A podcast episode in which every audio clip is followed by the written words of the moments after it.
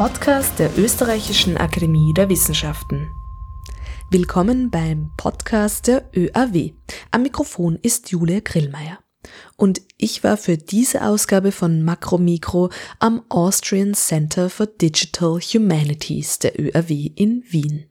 Hier arbeitet der Germanist Martin Anton Müller und zwar an einem Projekt, das sich zur Aufgabe gemacht hat, die Briefe des österreichischen Schriftstellers Arthur Schnitzler zu edieren, also zusammenzusammeln, abzuschreiben und mit Kommentaren zu versehen. Aber nicht nur das, die Briefe werden ebenso im Internet für alle zugänglich gemacht. Auf der Seite schnitzler-briefe.at acdh.oerw.ac.at. Dort heißt es einstweilen, an der Stelle im Internet, an der Sie sich gerade befinden, erscheint in den nächsten drei Jahren eine Edition der Briefe und Gegenbriefe von Arthur Schnitzler mit seinen schreibenden Zeitgenossen. Nach und nach sollen über 80 Briefwechsel mit Abschrift und Faximiles verfügbar werden, einschließlich Revisionen teils bekannter Briefwechsel, etwa zwischen Schnitzler und Hugo von Hoffmannsthal, Richard Beer Hoffmann oder Stefan Zweig, und Erstveröffentlichungen großteils unveröffentlichter schriftlicher Interaktionen, etwa zwischen Schnitzler und Peter Altenberg, Lou Andreas Salome und Max Burkhardt.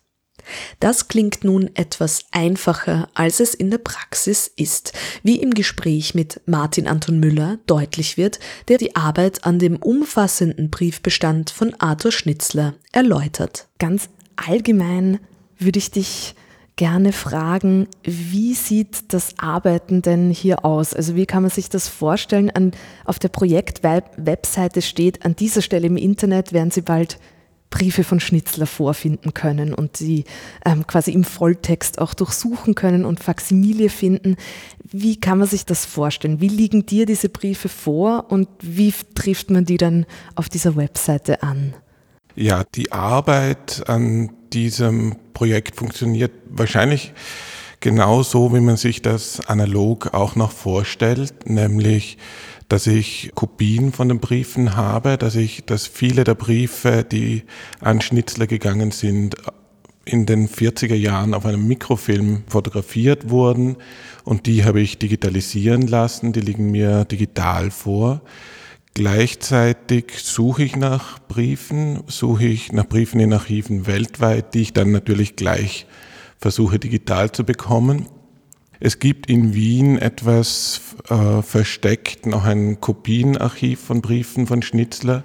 Auch dort beziehe ich die Briefe als Kopien und scanne sie, aber versuche dann die Originale in guter Auflösung zu bekommen.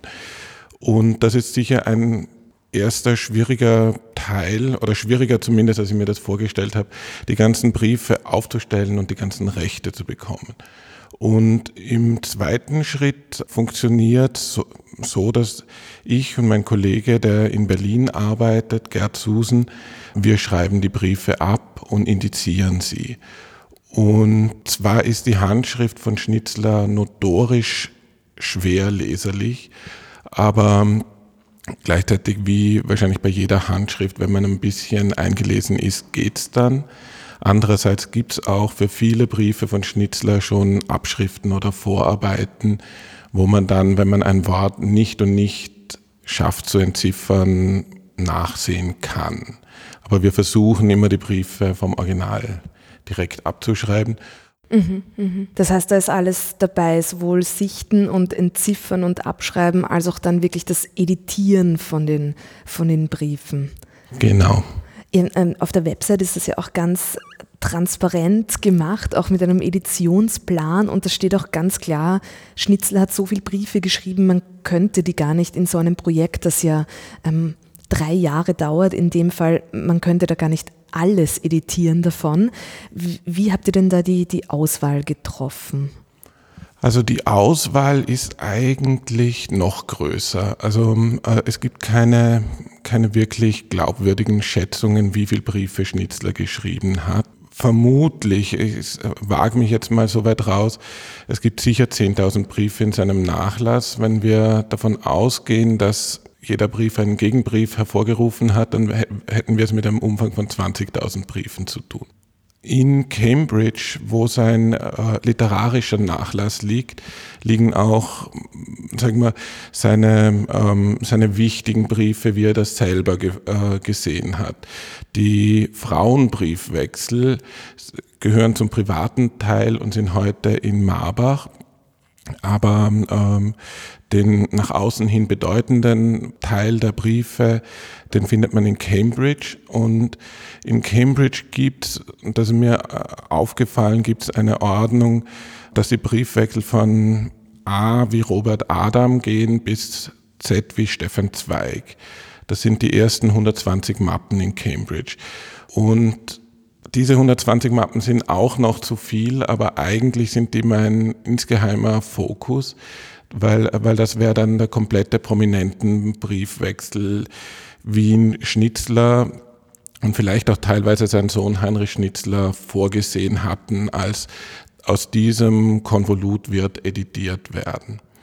Und ich habe dann nochmal eine Auswahl treffen müssen, weil auch die 120 Briefwechsel eben zu viel wären und konzentriere mich jetzt in dem Projekt auf die Autoren Briefwechsel, also Autorinnen und Autoren, und unser Ziel ist es, möglichst viele davon zu schaffen und zwar auch immer möglichst mit den Gegenbriefen, also nur komplette Briefwechsel mhm. letztlich zu edieren, so dass wir auch, wenn wir nicht alles schaffen, einen sinnvollen Korpus an Briefen liefern, der dann auf der Webseite wird verwendet werden können.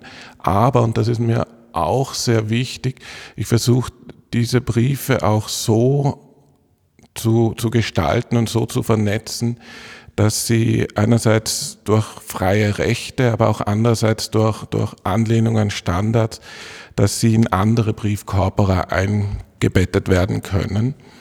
Ich meine, da gibt es ein Projekt der, glaube ich, Brandenburger Akademie der Wissenschaften, das heißt Corresp Search in dem zurzeit 40.000 Briefe aus allen Jahrhunderten und Epochen verzeichnet sind, aber wo es dann darum geht, die, äh, die Briefe und die Briefeditionen so anzulegen, dass wenn jemand bei einem völlig anderen Autor ist oder auch bei einer Privatperson gezeigt werden kann, vom gleichen Zeitpunkt, vom gleichen Tag aus, gibt es nochmal einen Brief und da würden dann auch meine Briefe aufscheinen. Mhm. Ja, sehr spannend. Ja, da würde ich dann eh noch zum geschichtlichen mhm. oder auch so, so gesellschaftlichen Kontext fragen, aber vielleicht zuallererst, dass man sich auch diese Editionsarbeit noch vorstellen kann. Auswahl heißt ja in, in diesem wissenschaftlichen Kontext nicht, man sucht Briefe aus, die jetzt besonders äh, relevant sind im Sinne von Einzelbriefe. Man schaut in die Mappen hinein und denkt, ah, der Brief ist gut, der nächste ist nicht so spannend, sondern dann nimmt man sich einen, in dem Fall einen Autor her und dann wird aber alles, was die korrespondiert haben, Schnitzler und der jeweilige Autor, in dem Fall äh, sind es äh, vor allem Männer. Da wird dann alles sozusagen hineingenommen. Das heißt auch kurze Notizen, auch, ja, wir sehen uns heute Nachmittag oder solche Dinge, das findet dann Einzug in die Edition.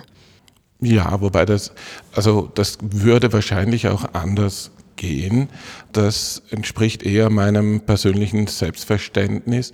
Ich meine, wenn man die, wenn man einen historischen Blick auf die Schnitzler Briefeditionen macht und die sind äh, wahrscheinlich auch bei anderen Autoren nicht anders, dann gibt es im Grunde zwei Typen, nämlich es gibt die Einzelbriefwechsel, eher mit berühmten anderen Zeitgenossen oder auch eher mit irgendwelchen äh, Partnerinnen. Andererseits gibt es dann zwei, vor allem zwei dicke Bände mit Briefen, die er geschrieben hat, wo dann die Gegenbriefe fehlen. Und ähm, inzwischen ist das, äh, also das Korpus oder die Anzahl der Bücher und Zeitschriften, die man ausheben müsste, um nachzusehen, sag mal, wann, was für ein Brief hat Schnitzler im Juni 1892 geschrieben, unübersehbar geworden. Andererseits konzentriert sich da die Kommunikation auch immer sehr stark auf eben ein aus meiner Sicht überholt das Konzept von zwei Berühmtheiten.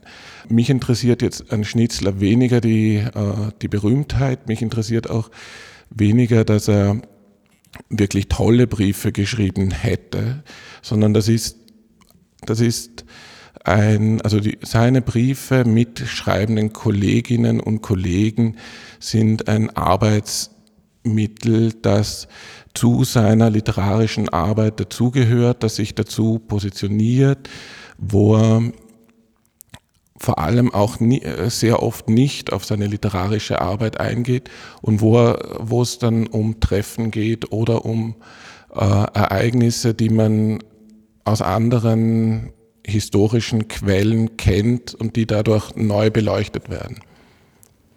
Genau, darf ich da in dem Kontext mal so ganz frech fragen, also du bist Germanist und hast auch schon vorher mit Schnitzler gearbeitet und auch den Kontext rund um 1900 in, in Wien, die Literatur, aber warum Schnitzler? Also warum ist es auch wert, das ist ja auch eine sehr kleinschrittige, mühevolle, sorgsame Arbeit, die du da machst an diesen Briefen. Äh, was ist, was ist da der Schnitzler sozusagen? Was, was steckt da drinnen?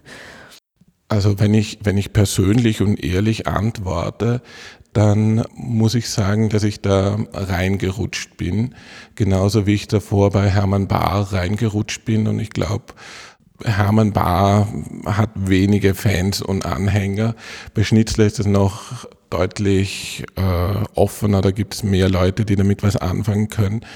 Ähm, meine ehrliche Antwort ist, ich habe Spaß an der Arbeit und Möglicherweise könnte ich das auch mit einem anderen Autor. Ich schätze Schnitzler, es ist aber sicher nicht der eine Autor, den ich so sehr mag, dass er mein ganzer Lebensinhalt darstellt.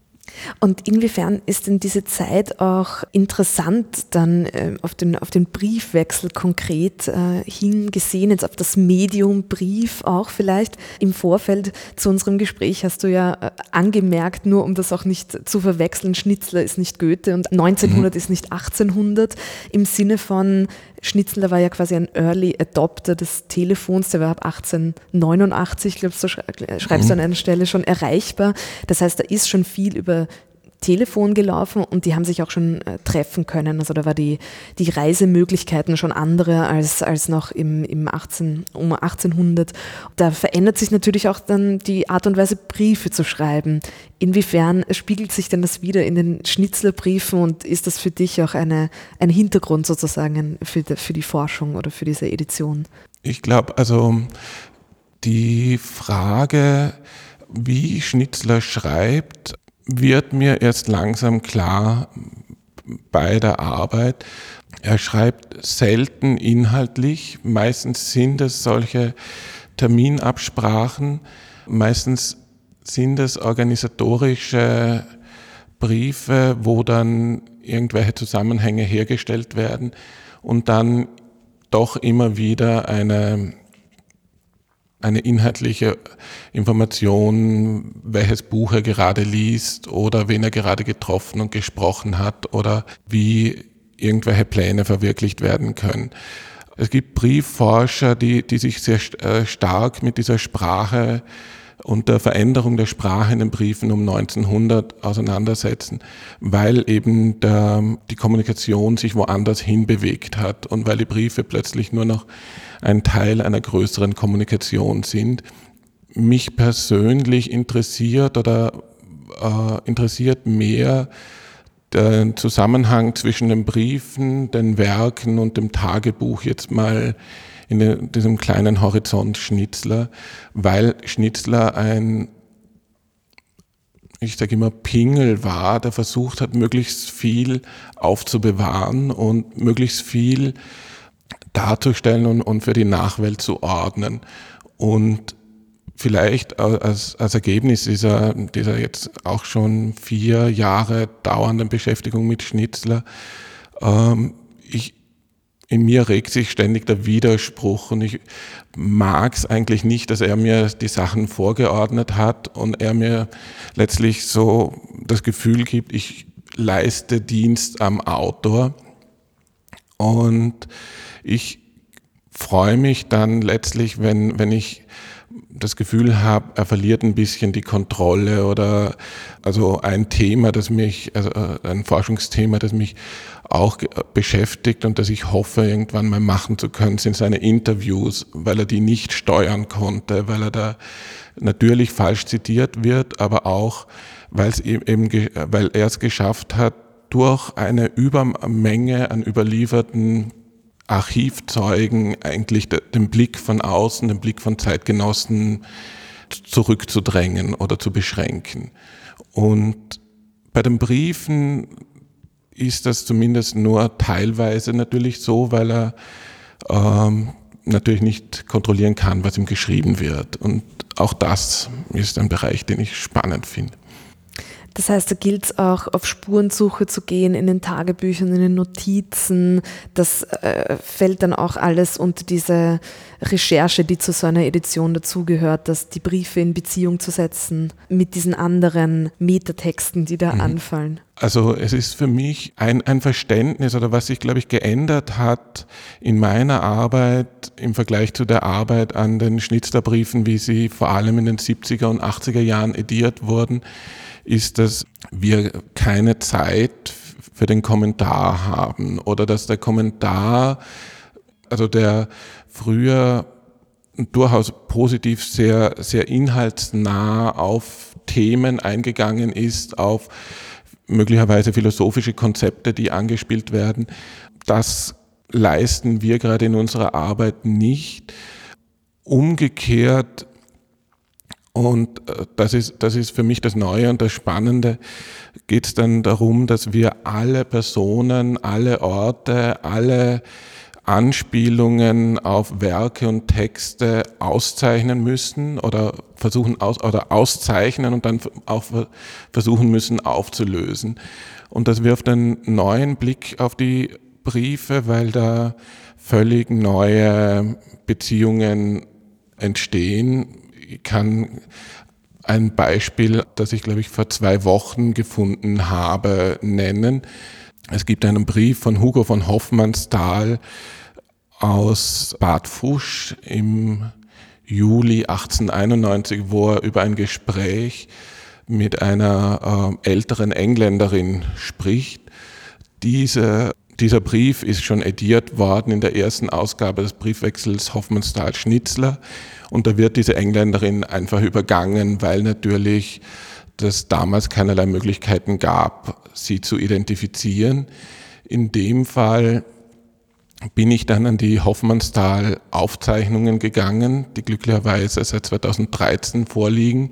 Und da gibt es eine Frau, die sich anbietet und das ist eine gewisse Jane Emily Gerard, eine Schottin, die mit einem österreichischen Militär verheiratet war und die Hoffmannsthal offensichtlich so weit beeindruckt hat, dass er sich überlegt hat, aus ihren Geschichten und Erzählungen selber einen Stoff zu erarbeiten. Und das Spannende an dieser, dieser Frau ist auch, dass aus ihren Geschichten und Erzählungen aus Transsilvanien Bram Stoker seine Idee und, und Motive für Graf Dracula genommen hat. Jetzt ist das immer noch eine Verbindung von Hoffmannsthal zu Graf Dracula um eine Ecke und ist jetzt in dem Sinn noch, noch keine große Erkenntnis, aber es fügen sich immer wieder so kleine Forschungsergebnisse zusammen, und, und, und erlauben, ein, ein, eben ein viel dichteres Netzwerk zu bilden und viel dichter die Zusammenhänge zu sehen, also zwischen den Figuren und zwischen auch Themen und Motiven, als das frühere Briefwechsel gemacht haben und konnten. Mhm. Die konnten eben mhm. anderes, wie ich vorher gesagt habe. Ja. Ist das vielleicht auch was, was in diese Digital Humanities als, als Thema hineinspielt? Also das ist sowieso ein Projekt der, der Digital Humanities, mhm. weil geisteswissenschaftliche Inhalte mit digitalen Mitteln beforscht werden, aber eben auch in dem konkreten Fall auch wirklich digital zugänglich gemacht werden. Aber auch dieses, diese Art, des, das ist ja fast ein Hypertext, der dann da möglich wird, diese Verbindungslinien, auch die Volltextsuche vielleicht, die das eher mhm. möglich macht. Ist das was, was in diesem, in diesem Kontext sozusagen auch durch diesen Forschungsbereich oder das Label Digital Humanities möglich wird? Also ich kann da auch nur persönlich antworten. Ich bin da letztlich reingerutscht in dem Sinn, als ich in den letzten Jahren an unterschiedlichen Punkten unterschiedliche Aufgabenstellungen hatte und mir dazu die digitalen Mittel gesucht habe. Aber wie ich vorher auch schon gesagt habe, ich arbeite in dem Sinn noch durchaus analog, dass ich letztlich mir das Ganze als Buch denke, wissen, dass ich oder wissen, dass ich den, den Überblick über das Ganze, also dass ich ihn zwar für die Arbeit brauche, aber, aber letztlich verliere und dass die Zusammenhänge, wie dann die Briefe jemand mit, äh, wie, wie sich die Briefe für jemanden mit Volltextsuche darstellen, ein völlig anderer sein wird. Mhm. Aber das heißt, es ist kein großes Digital Humanities Konzept, zumindest bei mir dahinter, ja. sondern ich versuche letztlich genau diesen Spagat zwischen wie ich das traditionell auch noch als Germanist gelernt habe oder wie sich in mir dieses Verständnis entwickelt hat, mit den digitalen Mitteln, die es heute gibt, zu verbinden. Vielleicht nochmal zum Inhalt oder zu dieser Kontextualisierung der Briefe. Ähm, ich habe mir da eh auf äh, deine Empfehlung auch das Nachwort der Edition der Briefe zwischen Hermann Bahr und Schnitzler angesehen, die, die du ja mit herausgegeben hast. Und ähm, da ist angemerkt, dass eben aus diesen Dokumenten durchaus die Genese von, von einzelnen literarischen Werken eingebettet werden können. Wie ist denn das bei Schnitzler? Du hast jetzt gesagt, da, da wird sehr wenig über die Werke konkret geschrieben, aber dennoch gibt es dann so einen Kontext nicht. Also man, ähm, hast du da die literarischen Werke im Kopf, die zu dieser Zeit der Briefe entstanden sind? Oder wie, wie gehst du mit diesem Verhältnis um, sozusagen des Briefeschreibens und des literarischen Schreibens der, der Autoren, die du bearbeitest? Also meine, meine Antwort, meine schnellere wäre die, äh, es, es gibt ja zurzeit eine Schnitzler-Editionsrenaissance, wenn man das so sagen will. Das heißt, es gibt große, auch gut dotierte Forschungsprojekte in Cambridge, in Wuppertal und auch in Wien. Und also dem Cambridger Forschungsprojekt haben wir damals schon das Manuskript zur Verfügung gestellt äh, von diesem Barschnitzler Briefwechsel und Sie haben gerade parallel dazu die Marionetten ediert von Schnitzler, ein kleineres Werk, zumindest keins, mit, das ich, das ich präsent hatte. Und ich hatte sehr viel Mühe, die einzelnen Texte und die einzelne Textgenese in den Briefen zuzuordnen. Also welcher, von welchem Text spricht er, wenn er gerade sagt, ich habe heute wieder ein Einakter beendet? In welchem Buch landet dieser Text? Und das war meine Arbeit, da war ich mühselig zeitweise dran. Als ich dann die Edition, die es jetzt online gibt, von den Marionetten gesehen habe, war es für mich total spannend und aufregend, das in einen neuen Zusammenhang gefügt zu sehen, weil da war ganz viel drin, das ich nicht gesehen hatte. Das heißt, ich habe wahrscheinlich wirklich nur das präsent, was ich gerade brauche oder wo, wo ich auch Spuren entdecke. Also ich schreibe, es gibt kein Gesamtkommentar, aber wenn eine Stelle ein nicht identifiziertes Werk, ein nicht ein, eine Anspielung auf einen Ort oder sonst was enthält, dann versuche ich das aufzuschlüsseln. Mhm, mh.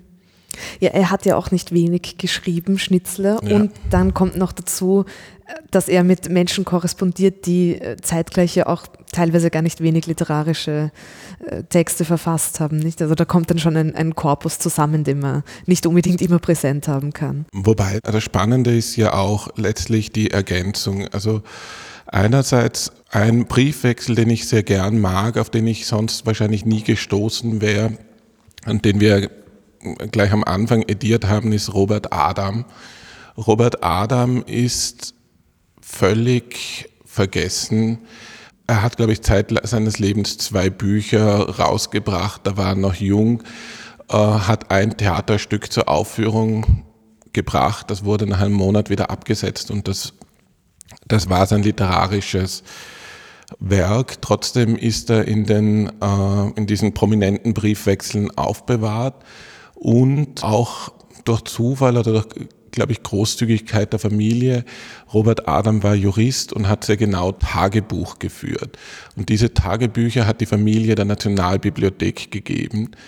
Und deswegen kann man im Fall von Robert Adam jetzt Anspielungen und Personen und, und letztlich auch, auch die Briefe selber im Tagebuch von Robert Adam nochmal nachlesen. Das ist so das eine. Das andere ist auch ein, ein, ein Fall von Hugo, äh, aus dem Briefwechsel von Hugo von Hoffmannsthal, den ich gestern hatte. Und zwar schreibt da Schnitzler an Hugo von Hoffmannsthal eine Kritik eines Textes, den ihm Hoffmannsthal geschickt hat, wo er gebeten hat, ich sage dir nicht, wer, der, wer der Autor ist, sag mir, was du von diesem Text hältst.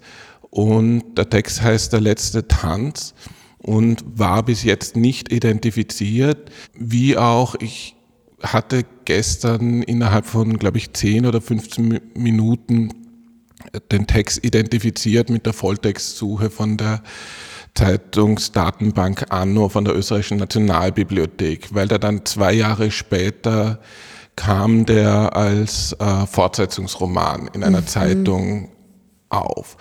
Das sind, also das, das sind für mich diese, diese auch spannenden Verschiebungen zwischen alten Editionen, die wirklich ihren Wert haben und die ich auch deswegen versuche als PDF auf die Webseite zu bekommen, so dass jeder auch diese alten Editionen anschauen kann, benutzen kann und umgekehrt diesen neuen Erkenntnissen der Autor wiederum ist auch bekannt als Freund von Schnitzler und als Freund von Hoffmannsthal. Also ist nicht neu, aber jetzt haben wir halt das erste Mal die Möglichkeit, auf den Text überhaupt zuzugreifen, von dem da gesprochen wird. Und zwar auch wieder in dem Fall durch die Nationalbibliothek auf den kompletten Fortsetzungsroman. Mhm, mh, mh. Ja, spannende Spurensuche dann, wo man ja auch wegkommt von dieser Idee eines Buches, das zwischen zwei Buchdeckel passt und da ist dann alles drinnen, sondern es geht ja immer weiter, diese Verbindungen und Querverbindungen.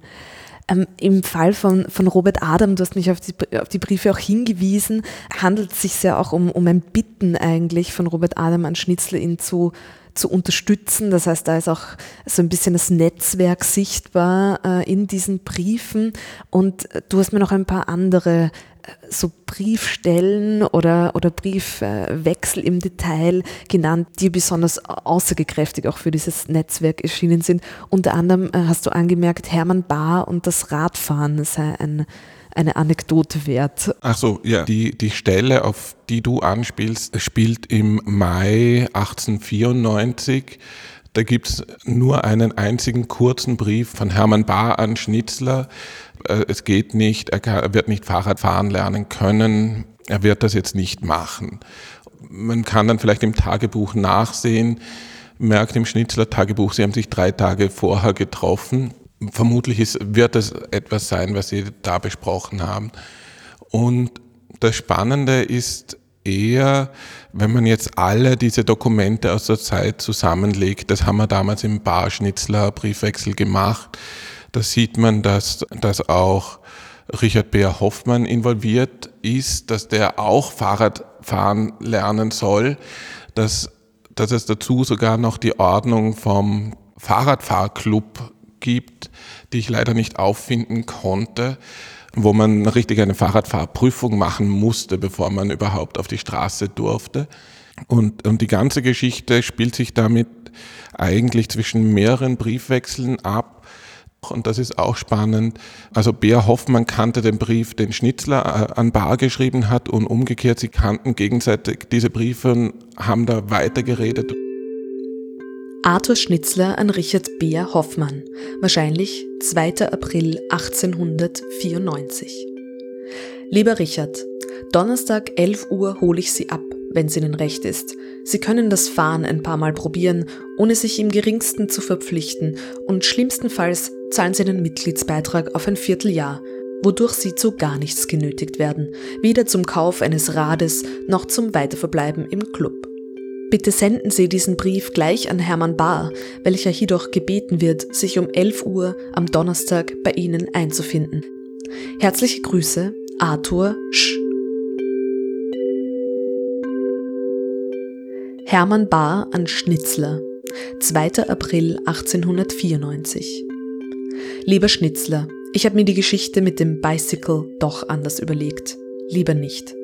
Der Gedanke, da umständlich zu lernen und mich mit einem fremden Instrument zu peinigen, macht mich nur nervös.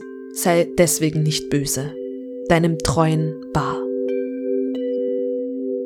Richard Bär Hoffmann an Arthur Schnitzler, 5. April 1894. Lieber Arthur, bitte holen Sie mich nicht zum Bicycle ab. Nicht nur Bar, auch ich schaudere davor zurück. Sind Sie nicht böse. Herzlichst, Ihr Richard. Mhm. Das heißt, da, da wäre so ein Beispiel, dass abgesehen vom Inhalt, ich meine, es ist eine eigentlich auch äh, so, sage ich jetzt mal, historisch oder so gesellschaftshistorisch interessant, wie da über das Radfahren gesprochen mhm. wird. Aber hier wird auch dieses Netzwerk sichtbar, wer liest was und wie stehen die in, in Verbindung und wie steht das wieder in Verbindung zu den Tagebüchern. Ja, und, und das mag ich auch gern, wenn sich, wenn sich die Sachen letztlich verbinden und das passiert in meinem Projekt gerade dauern und das ist sehr schön. Also es gibt eine andere Stelle, äh, die ich auch schon dir gegenüber erwähnt habe. Das ist die Auseinandersetzung, die Schnitzler mit Albert Ehrenstein hat im Februar 1911. Wenn ich die kurz referieren darf, vielleicht noch eine allgemeine Bemerkung. Ein Teil in, in Schnitzler Briefwechseln die, mit Autoren, die wir bislang so noch nicht kennen, glaube ich, ist Schnitzler als erfahrener Ratgeber der jungen Autoren ein bisschen hilft, aber auch nicht zu viel. Das betrifft eben diesen Robert Adam, das betrifft auch Albert Ehrenstein, der sich sehr früh an Schnitzler gewandt hat und der sehr früh von Schnitzler leichte äh, Förderung bekommen hat. Üblicherweise liest Schnitzler gern Manuskripte von jungen Autoren, gibt dann auch gern sein Urteil ab und kommt dann mehr, mehrere Male zu einem Treffen mit Ehrenstein. Ehrenstein schafft es parallel dazu, auch schon bei Karl Kraus in der Fackel zu publizieren. Und 1911 im Februar kommt es wieder zu einem Treffen, wo sie offensichtlich schlecht über Stefan Grossmann sprechen.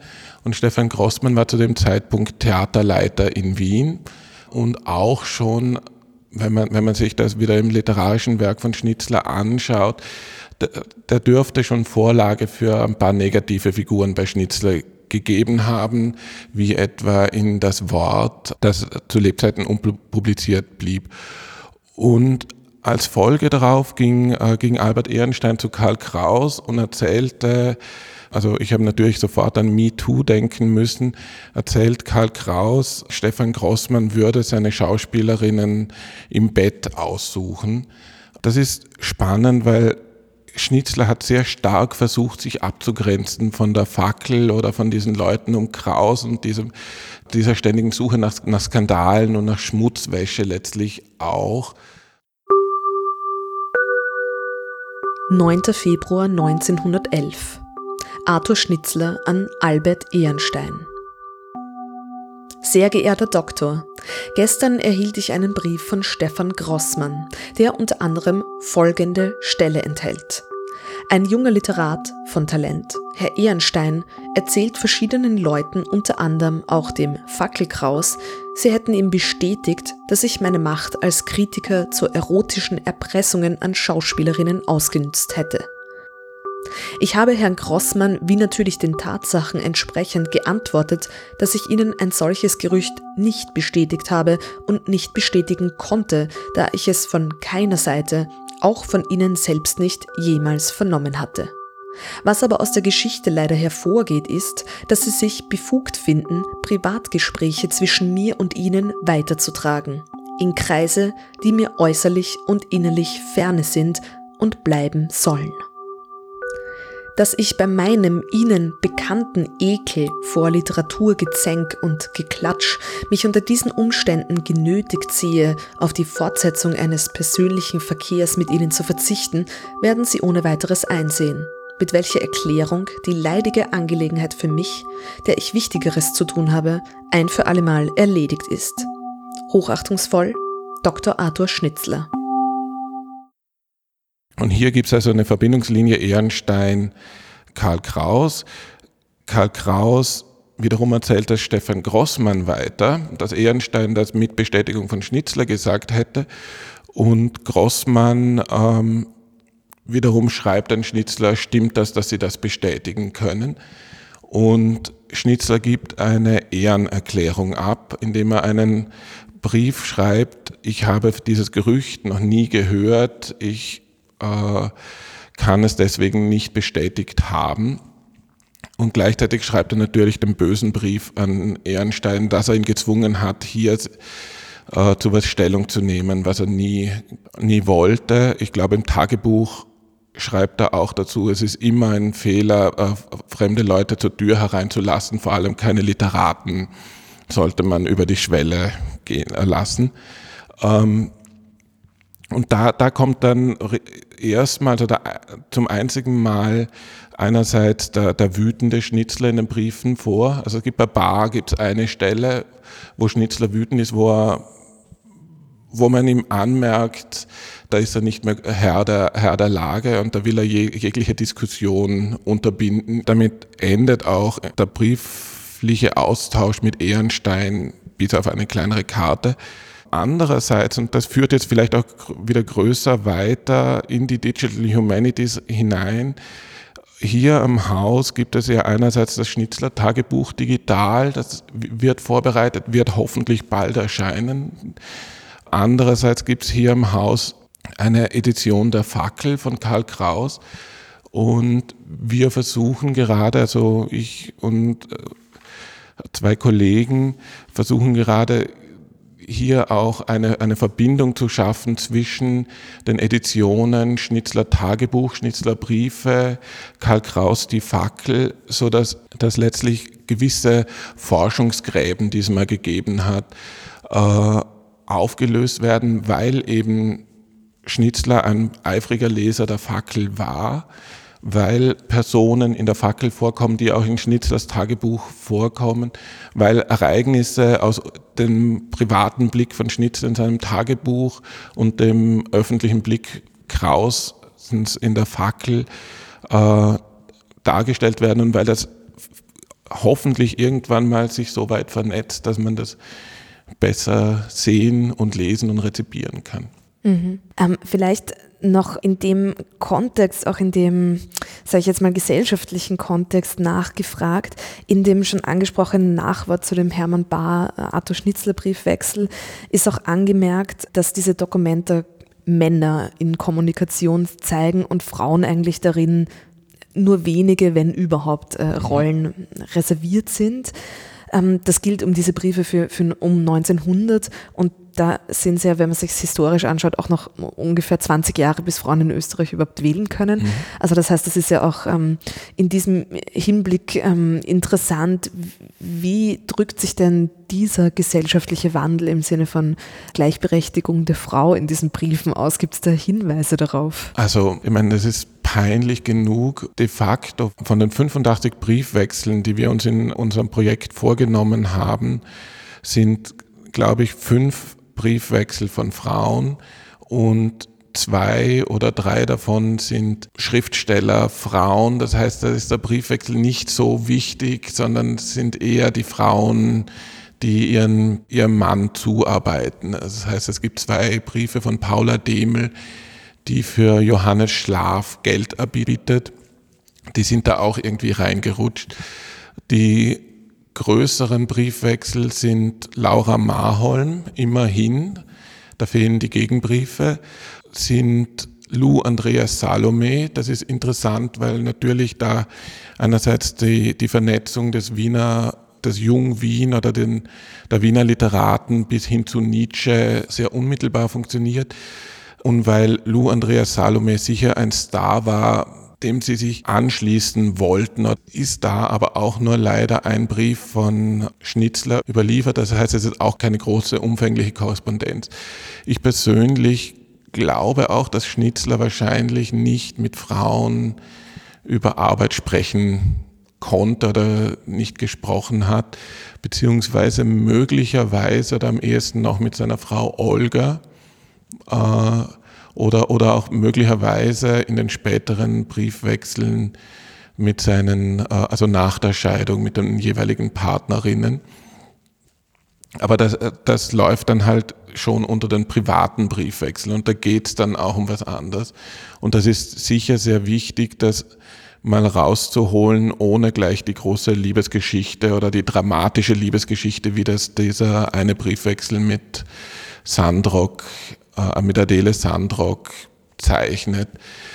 Da könnte man mehr machen. Das ist eine absolute Schwachstelle und da muss man einfach nur sagen, diese Lücke, dass die Frauen nicht aufgenommen werden, die ist da, die reproduzieren wir, die hoffe ich dann auch, dass sie sich vielleicht etwas entkräftet durch eben andere Briefwechsel oder in dem Sinn, dass das also dass das nur mein Schlaglicht auf einen Autor ist, der sich dann einbettet in ein größeres Briefnetzwerk. Ja, ja.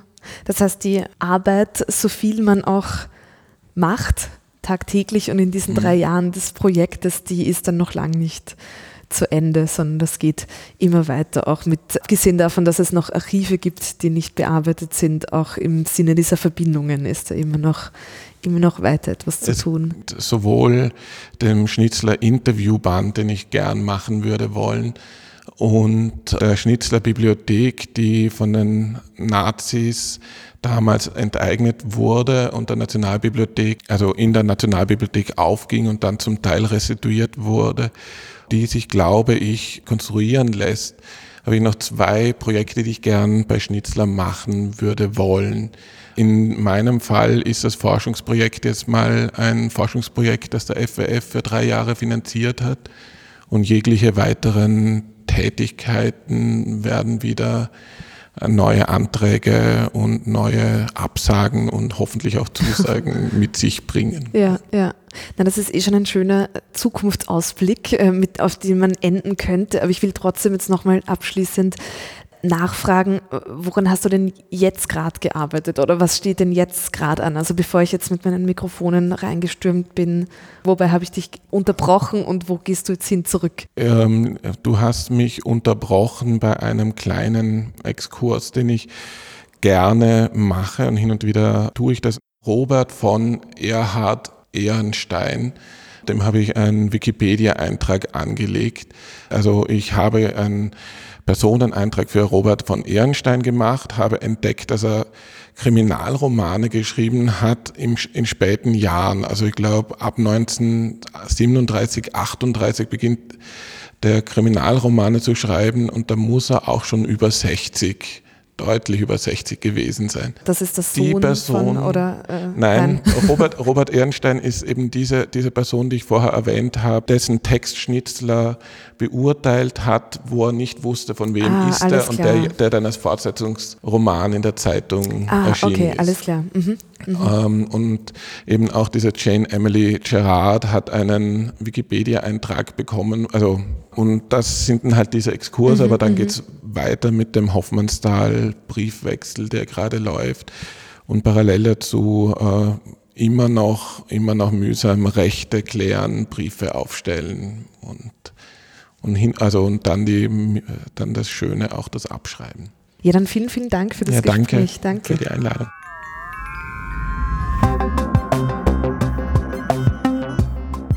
Das war Makro Mikro, der Podcast der Österreichischen Akademie der Wissenschaften, heute im Gespräch mit Martin Anton Müller vom Austrian Center for Digital Humanities, der ÖRW.